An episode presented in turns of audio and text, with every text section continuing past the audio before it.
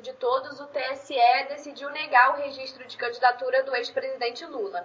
Mas antes mesmo dessa decisão, já circulava aí na imprensa a notícia de que 20 milhões de recursos do fundo eleitoral haviam sido destinados para a campanha do ex-presidente. É correto, então, aplicar dinheiro público na campanha de candidatos inelegíveis? Em primeiro lugar, uh, esse fundo eleitoral ele é ilegítimo, é, tem um viés ideológico socializante, porque ele sai do, do imposto que eu pago, que você paga, e vai ajudar a eleger o candidato que você não vai escolher. Então, ele é socializante, ele tem um viés socializante, o que é, é, incorreto, porque eu quero aplicar o meu dinheiro e contribuir com um candidato que eu escolher, não com o candidato, com todos os candidatos. Isso é, tem um princípio equivocado. Sabe? Em segundo lugar, ali na Avenida Doutor Arnaldo, em São Paulo, tem uma, uma senhorinha que ela, todo dia, ela, perto do cemitério, ela chega é, de carro, estaciona o carro em algum lugar, é, chega na, numa esquina determinada e se veste de mendiga, uma senhora pobre, um lenço na cabeça, e fica pedindo esmola. Ela ganha aproximadamente 5 mil por mês, numa conta que ela já contou que, que fez. Então, é isso que o PT está fazendo. Ele está tá aplicando um estelionato, quer dizer, fingindo que o, Lula, que o Lula é, que é possível o Lula ser candidato para colher frutos dessa candidatura potencial, é? como, fez, como faziam o El Chapo no México, né? ele, ele, pedia dinheiro, ele dava dinheiro, ele tinha é, torcida por ele, maior traficante do mundo que está preso para a vida inteira nos Estados Unidos, como fazia o Pablo Escobar, né? É, esses criminosos que, que, que, que, aplicam golpes na sociedade, nos desavisados do, da população e, e colhem frutos disso. Né? Uns colhem frutos da, da droga e os outros colhem frutos de votos para alcançar o poder. Qual é a diferença entre eles? Nenhuma. Porque eles aplicam um estelionato, eles aplicam um golpe uh, nos desavisados que, que, lhe, que lhe atribuem uh, o seu voto, a sua preferência. E esse fundo eleitoral, esse fundo eleitoral tem a mesma, uh, tem a mesma característica. Como é que pode uh, um partido que sabe que seu candidato é inelegível é, captar dinheiro dos impostos da população para uma, uma eleição que não vai acontecer? Então, isso é um absurdo, é o, a deseducação que, o, o, que esse partido vem aplicando ao longo do, do, do tempo que, ele, esteve no poder, através da mentira. É, a mentira é a arma desse partido. Então é, além de ilegal, é imoral e é e deseduca a sociedade, desconstrói e leva para a anarquia. Quer dizer, ninguém mais sabe o que está acontecendo no país porque não tem mais regra que seja obedecida. E Juarez, como que isso acaba contrariando o Estado de Direito? Porque eles estão levando o, o Brasil, é, através do deboche, contra o Poder Judiciário, contra a regra, contra a lei, contra a moralidade. Para eles não, não existe limite para nada. Então eles estão levando o país a um estado de anarquia. E isso significa uh, um perigo ao Estado de Direito. O Estado de Direito é um Estado de lei, um Estado onde prevalece a lei. E no caso deles, a lei pouco importa. O que, o que prevalece no caso deles é essa coisa, ao mesmo tempo lúdica, né, infantil, de, de, daquela criança mal educada, que não aceita as regras impostas pelo pai, ou que o pai permitiu que chegasse nesse estado de coisas, e cresceu virou, virou gente grande. E virou gente grande é, é, com um viés socialista, um viés comunista, com um viés igualitário, um viés de, de, de desconstrução da nossa sociedade, da nossa cultura. Então, é, esse é o perigo que nós estamos chegando. Uma ausência da autoridade, o Supremo realmente está é, com essa, esse voto do ministro Fachin É um absurdo. Como é que se explica para a população o voto do ministro Fachin?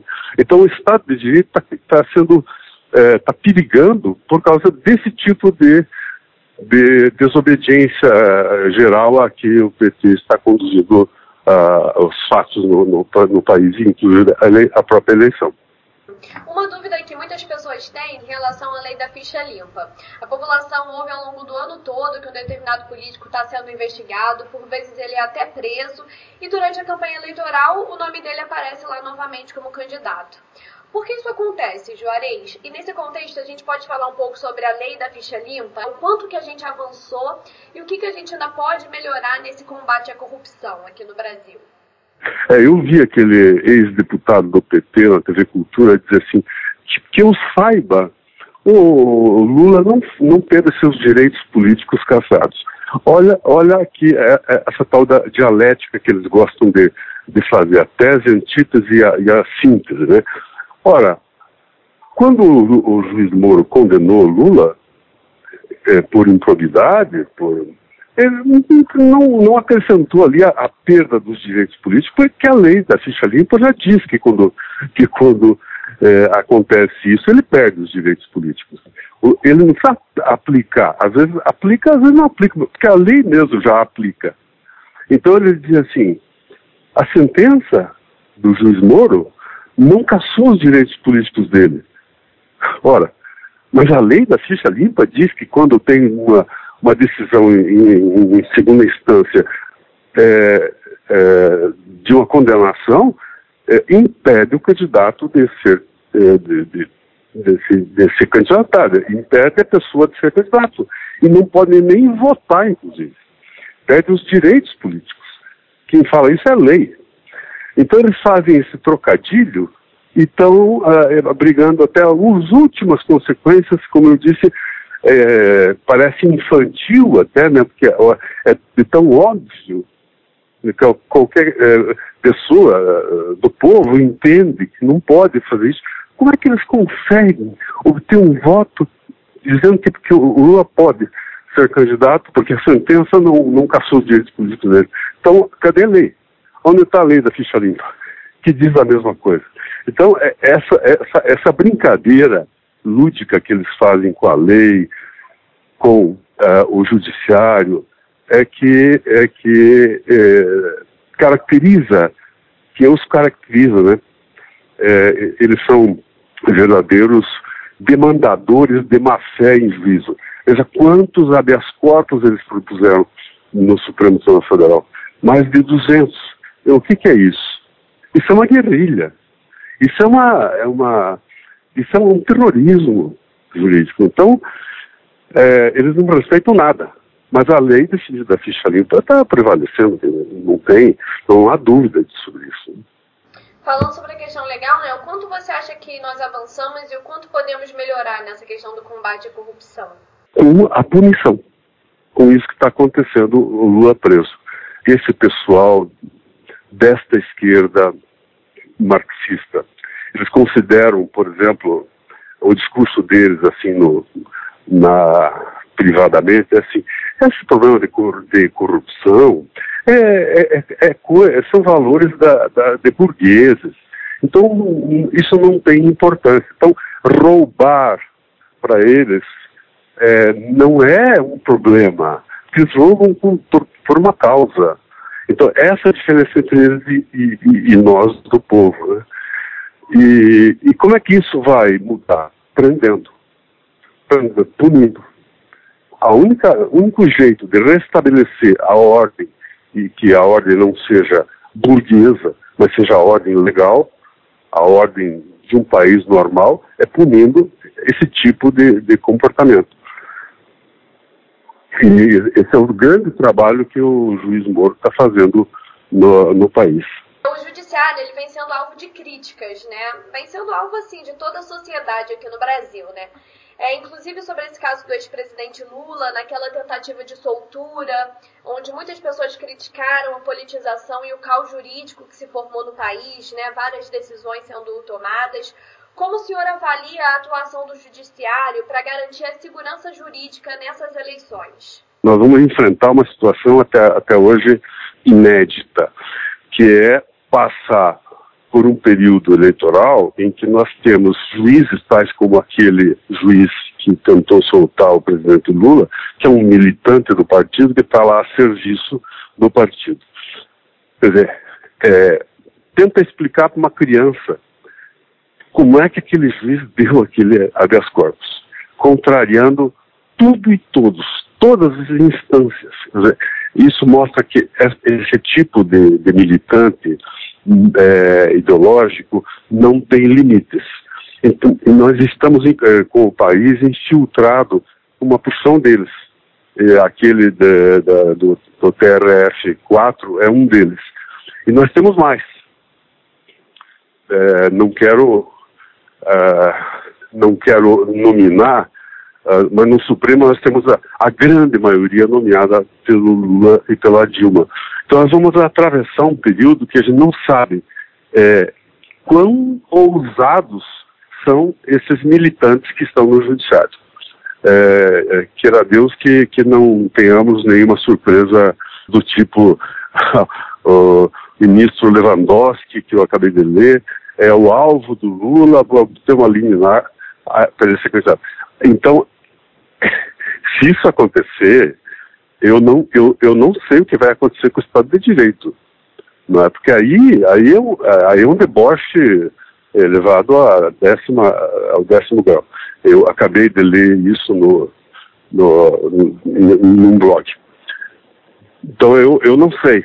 Eu não sei do que do que serão capazes esses militantes é, do Lula e do PT capazes de fazer nessa travessia eleitoral que é de pouco mais de 45 dias.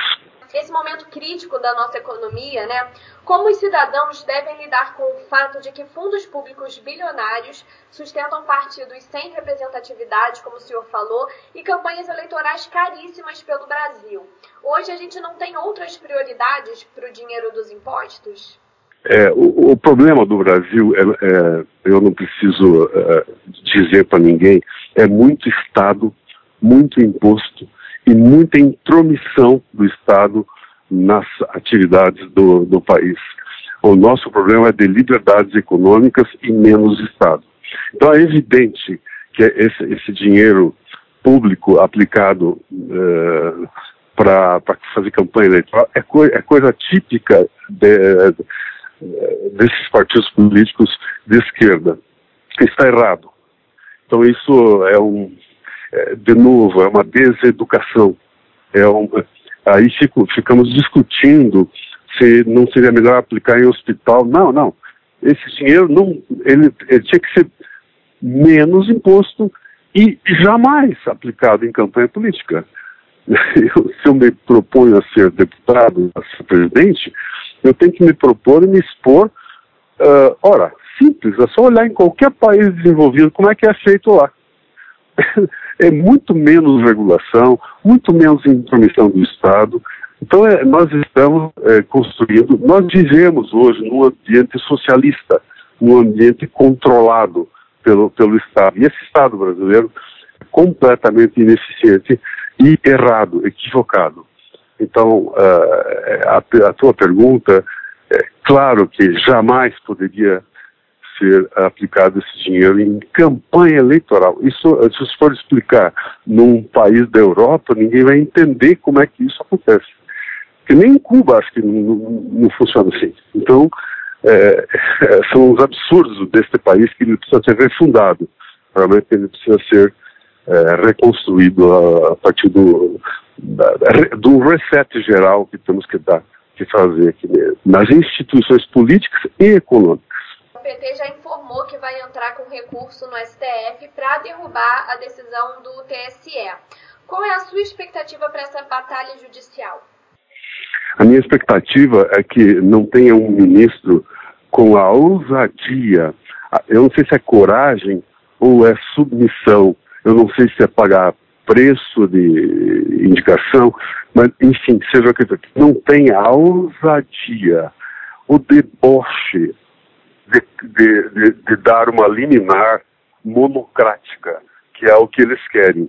O que eles querem é entrar com é, com esse recurso no Supremo e que o ministro, monocraticamente, ou seja, sem consultar o plenário, conceda uma liminar que autorize ele ser candidato.